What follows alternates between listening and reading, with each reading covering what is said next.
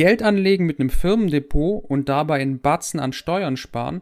Welche Konstruktion steht hinter dem Ganzen? Für wen kommt es in Frage? Welche Vor- und Nachteile ergibt sich aus dieser Konstruktion? Und wer bietet heute eigentlich überhaupt noch ein Firmendepot an? Außerdem, welche Besonderheiten ihr bei der Eröffnung eines Firmendepots beachten müsst und noch mehr im Video. Viel Spaß!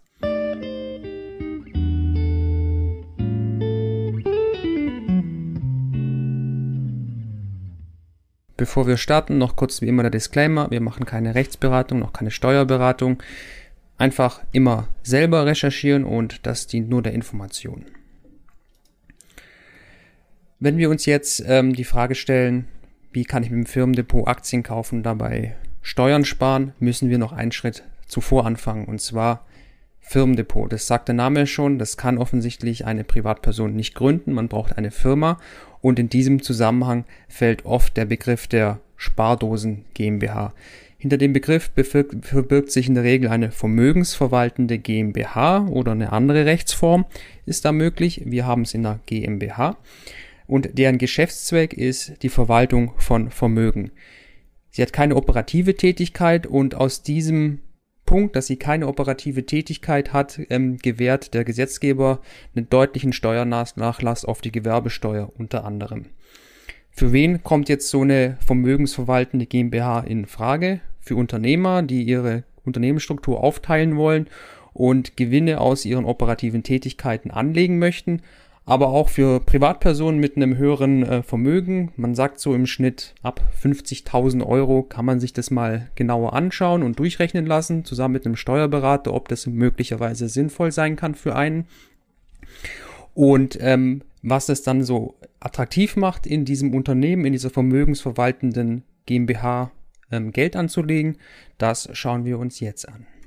Die Effekte einer Spardosen GmbH sind für uns vor allem die steuerlichen Effekte interessant und zwar ein sehr reduzierter Steuersatz auf die Gewerbesteuer und auch zum Teil auf die Körperschaftssteuer. Und das nutzen wir, wenn es um die Veräußerung, den Kauf und Verkauf, auch die Dividende von Unternehmensanteilen geht. Das wären auch Aktienbeteiligungen.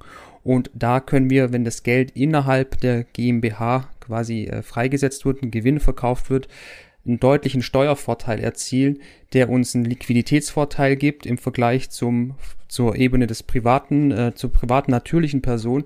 Und dieses Mehr an Geld kann einen Zinseszinseffekt äh, stärker antreiben. Und das ist der wesentliche Effekt, warum man Geld als Unternehmer oder auch als Privatperson möglicherweise in einer vermögensverwaltenden GmbH anlegen sollte. Gleich dazu mal die konkreten ähm, Zahlen. Insbesondere der erste, äh, die erste Zeile ist sehr interessant. Ähm, Aktienkursgewinne wird auf privater Ebene mit Abgeltungssteuer ähm, besteuert. In der sogenannten Spardosen GmbH werden da am Ende nur 1,6% Steuern fällig, also gut 25 Prozentpunkte weniger als auf privater Ebene. Dieses, äh, was ihr da weniger an Steuern zahlt, bleibt euch als Liquiditätsvorteil über und könnt damit also gleich weiter investieren. Bei den Aktiendividenden sehen wir, da haben wir einen Nachteil. Das liegt an der Mindestbeteiligung, die ihr braucht, um steuerliche Effekte geltend zu machen. Das ist 10%. Das wird man an einem Aktienunternehmen, das im Free Float gehandelt wird, als Unternehmen nicht bekommen. So viel Shares, dass ihr über 10% seid. Ist aber interessant für einen Unternehmer, der sein Unternehmer strukturiert. Dazu machen wir mal ein eigenes Video. Und auch bei ETF-Kursgewinn und Dividenden ist der Vorteil zwar jetzt nicht so drastisch wie bei den Kursgewinnen der Einzelaktie, aber auch da haben wir immer noch 5 Prozentpunkte im Schnitt eine Besserstellung als im Vergleich zur Privatperson. Deswegen gerade die erste Zeile, das ist sehr interessant ähm, und die sollte man sich mal genauer im Hinterkopf behalten. Aus dieser ersten Zeile resultiert jetzt auch die Idee fürs Firmendepot. Wir kaufen Einzelaktien unter Umständen möglicherweise Wachstumswerte, wo keine Dividende zahlen, wo viel ins Wachstum investiert wird, die in der Regel höhere Kursgewinne haben und die könnten wir bei der Freisetzung, bei der Einnahme dieser Gewinne natürlich deutlich niedriger versteuern und hätten dann einen Liquiditätsvorteil. Und dieser wiederum bringt uns dann diesen Vorteil, dass wir in der, solange das Geld in der vermögensverwaltenden GmbH bleibt, einfach einen größeren Hebel haben für neue Investitionen. Kann natürlich aber auch Sinn machen für Qualitätsaktien, die langfristig auch ein steigendes Kursniveau ähm, bekommen ähm, und die am Ende der Laufzeit oder am Ende der, der, geplanten Zeit in der vermögensverwaltenden GmbH dann auch verkauft werden. Auch da trifft natürlich der Steuervorteil vor. Aber so für mich meine Entscheidung wäre, ähm, privat würde ich eher die Dividendenaktien halten im privaten Depot und eher die Wachstumsaktien, spekulativere Aktien im Firmendepot. So mache ich es auch. Ähm, das gucken wir uns ganz am Ende mal an. Habe ich schon mal zwei Werte gekauft ins Firmendepot. Genau, das gucken wir uns nachher dann genauer an. Nun ein kleines Fazit, äh, Zwischenfazit zur Spardosen GmbH. Welche Möglichkeiten haben wir? Wie gesagt, den eben besagten Steuervorteil, wenn wir innerhalb der vermögensverwaltenden GmbH Gewinne aus Unternehmensbeteiligung realisieren. Ist auch ein Sicherheitsaspekt da. Wir haben eine Vermögensabsicherung. Wir trennen Privat- und ähm, Geschäftsvermögen. Außerdem ist noch möglich die Übertragung äh, von, von Unternehmensanteilen in Form von Erben. Das ich bin kein Spezialist dafür, aber das ist auch noch ein interessanter Aspekt. Außerdem, je nachdem, wie man eine Immobilienstrategie fährt, kann auch da eine vermögensverwaltende GmbH sinnvoll sein. Was allerdings zu beachten gibt, das Konstrukt kostet natürlich was. Allein zum Beispiel jetzt eine GmbH aufzusetzen, braucht man schon mal mindestens 12.500 Euro an Stammkapital. Die Hälfte, die braucht man. Notarkosten sind circa 800 Euro, Handelsregistereintrag 150 Euro, Steuer und Buchhaltung wenn jetzt kein großer Betrieb und keine vielen Buchungen in der ähm, vermögensverwaltenden GmbH sind, sind es ungefähr 400 bis 500 Euro im Jahr. Dann gibt es noch den Pflichtbeitrag für die ähm, Handelskammer, sind ungefähr 180 Euro pro, pro Jahr und ihr braucht ein Geschäftskonto, auch das sind ungefähr 130 Euro pro Jahr. Also es kommt schon etwas zusammen und das muss man gegen den Steuervorteil und die anderen Vorteile abwägen.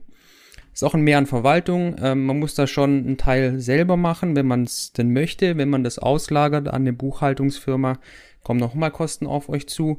Und auch die Entnahme ist nicht so, dass man sich da einfach was entnehmen kann. Das wäre dann schnell eine verdeckte Gewinnausschüttung. Auch da muss man korrekt arbeiten und das dann auch alles richtig versteuern.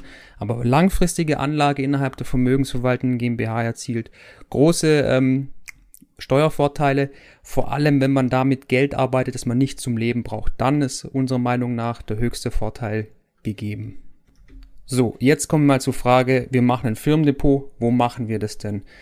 Was schon mal klar ist, leider scheiden unsere bekannten und beliebten privaten Broker aus. Und Vista Bank, wo ich bin, kommt direkt, wo ich meine Online-Bank habe, Trade Republic oder DeGiro, was früher mal ein Firmenkonto angeboten hat, jetzt die aber alle kündigt die stehen nicht zur Verfügung. Wenn wir also nach einem Firmenkonto suchen, dann landen wir früher oder später wieder bei Interactive Brokers und seinen drei Resellern. Und für mich ähm, ist klar, oder es ist auch klar, Interactive Brokers am Ende immer der günstigste. Sei es beim Optionshandel oder jetzt auch hier beim Firmendepot. Ich für meinen Teil aber entschieden, ich möchte auf jeden Fall beim deutschen Support sein, der sein Geschäft in Deutschland macht, der Interesse an den deutschen Kunden hat und deren Nöte kennt. Deswegen habe ich mir die drei unteren CapTrader, Banks und Lynx genauer angeschaut und war ich relativ sicher, die werden alle wieder mehr oder weniger gleich sein, aber diesmal gab es da doch erhebliche Unterschiede. Wenn wir uns die drei jetzt genau im Vergleich anschauen, dann sind die Handelskosten, Transaktionskosten, Ordergebühren und so weiter alles gleich, quasi identisch. Aber es gibt schon drei Aspekte, wo die sich deutlich unterscheiden. Zum einen die berechtigten Gesellschaftsformen, die überhaupt ein Firmendepot gründen können. Da ist Banks quasi offen für alle Möglichkeiten von GmbH, AG, UG, eingetragener Verein, Stiftung, Limited, alles möglich. CapTrader schränkt da schon sehr ein und zum Beispiel die durchaus beliebte Form, die UG, nur auf Anfrage ähm, und Lynx ist noch restriktiver. Da gibt es quasi nur für die Aktiengesellschaft und die GmbH nach eigener Aussage ein Firmendepot.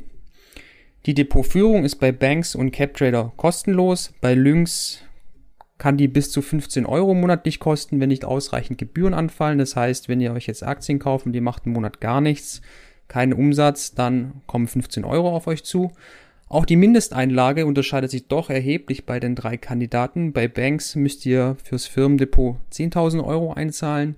Bei CapTrader ist es 25.000 Euro und bei Lynx ist es nicht ganz sicher. Ich habe da noch eine Mail, wo ich da letztes äh, Jahr angefragt habe. Da waren es 20.000 Euro. Ich habe jetzt nichts gefunden, deswegen mal hier mit Fragezeichen.